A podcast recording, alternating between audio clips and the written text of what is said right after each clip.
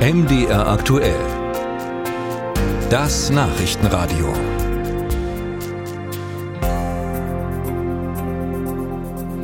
Es war der größte Linksextremismusprozess der letzten Jahre und das Urteil gegen Lina E. und drei weitere Angeklagte ruft heftige Reaktionen der linksextremen Szene hervor. Demonstrationen gab es gestern Abend in Leipzig, Dresden, auch in Bremen und anderen deutschen Städten, zum Teil Angriffe auf Polizisten. Für den kommenden Samstag hat die linke Szene bundesweit, ja europaweit, schon vor Wochen aufgerufen, zu Protesten nach Leipzig zu kommen, zur sogenannten Tag X-Demo. Die sächsische Polizei bereitet sich deshalb auf den größten Einsatz seit zwei Jahren vor. Gestern war Lina E. zu fünf Jahren und drei Monaten verurteilt worden am Oberlandesgericht Dresden. Eine Berufung steht noch bevor. Und wohl überraschend für viele wurde bekannt, dass die Linksextremistin vorerst auf freien Fuß gesetzt wurde. Ein Beobachter des Geschehens ist der Jurist und ehemalige sächsische Justizminister für die CDU, Gerd Mackenroth. Mit ihm habe ich gesprochen.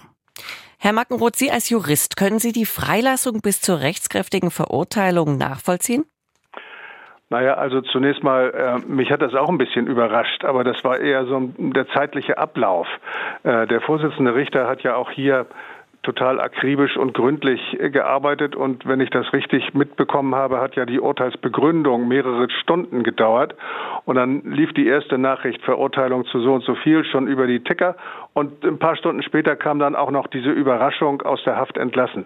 Das, äh, diese zeitliche Abfolge ist üblich. Diese Nebenentscheidungen werden von dem Gericht immer erst nach Beendigung der mündlichen Urteilsbegründung verkündet und dann auch begründet. Da gehören Bewährungsauflagen, äh, Vollzug des Haftbefehls, äh, Meldepflichten und ähnliches dazu. Und das ist nicht unüblich.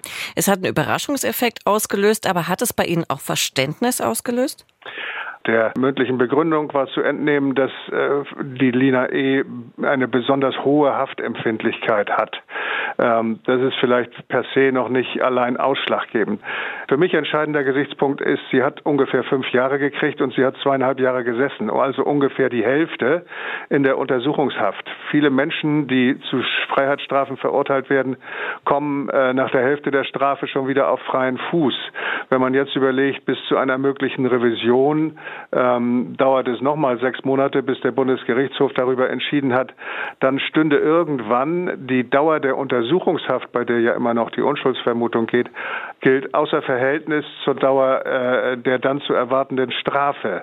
Nachdem meine erste Überraschung verheilt war, äh, fand ich das eigentlich ganz gut, auch noch aus einem anderen Grund. Auch noch aus einem anderen Grund? Äh, welcher wäre das? Ja, ich finde, äh, gerade dieser Überraschungseffekt zeigt natürlich der Szene, dass sie den Rechtsstaat beschimpfen, äh, angreifen, bepöbeln, äh, mit Tumulten im Gerichtssaal überziehen können, dass der Rechtsstaat sich von dem Ganzen eigentlich nicht so richtig beeindrucken lässt, sondern nach seinen Regeln entscheidet. Und wenn hier das Gericht der Überzeugung war, es ist rechtlich geboten, die Untersuchungshaft zu beenden, äh, dann können sie noch so sehr schimpfen und jaulen. Der Rechtsstaat handelt nach seinen Regeln und wenn einige das als ausgestreckte Hand äh, ansehen und sagen, es ist nochmal eine Verdeutlichung unseres Systems, dann habe ich überhaupt nichts dagegen. Nun gibt es ja Stimmen, die sagen, dass diese Freilassung bis zur rechtskräftigen Verurteilung eine Art Zugeständnis ist an die linksextreme Szene, um derzeit die Lage zu beruhigen. Denn es stehen ja große Demonstrationen und Aktionen an. Wie sehen Sie das? Also der Vorsitzende Richter, äh, der mir auch persönlich bekannt ist, lässt sich von solchen Gedanken nicht leiten. Es ist Aufgabe der Polizei äh, und der Dienste, die Sicherheit im Gerichtssaal, außerhalb des Gerichtssaals, auf unseren Straßen sicherzustellen und das werden die Herrschaften tun.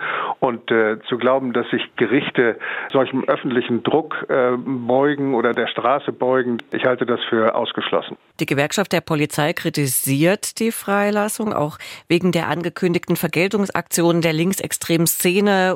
Wie sehen Sie denn diese Kritik? Also äh, ich kann das verstehen. Aus Sicht der Polizei ist es immer unschön, wenn Polizeibeamte angegriffen werden und ich finde das auch durchaus überhaupt nicht in Ordnung. Auf der anderen Seite muss man eben auch sagen, es ist Aufgabe des Staates, die Sicherheit äh, auf der einen Seite zu gewährleisten und auf der anderen Seite eben auch das Demonstrationsrecht abzusichern.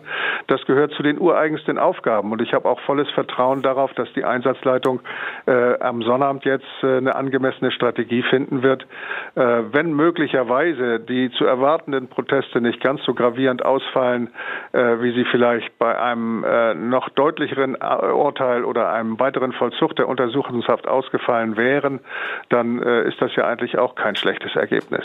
Einschätzungen von Gerd Mackenroth, CDU-Politiker und ehemaliger Justizminister von Sachsen.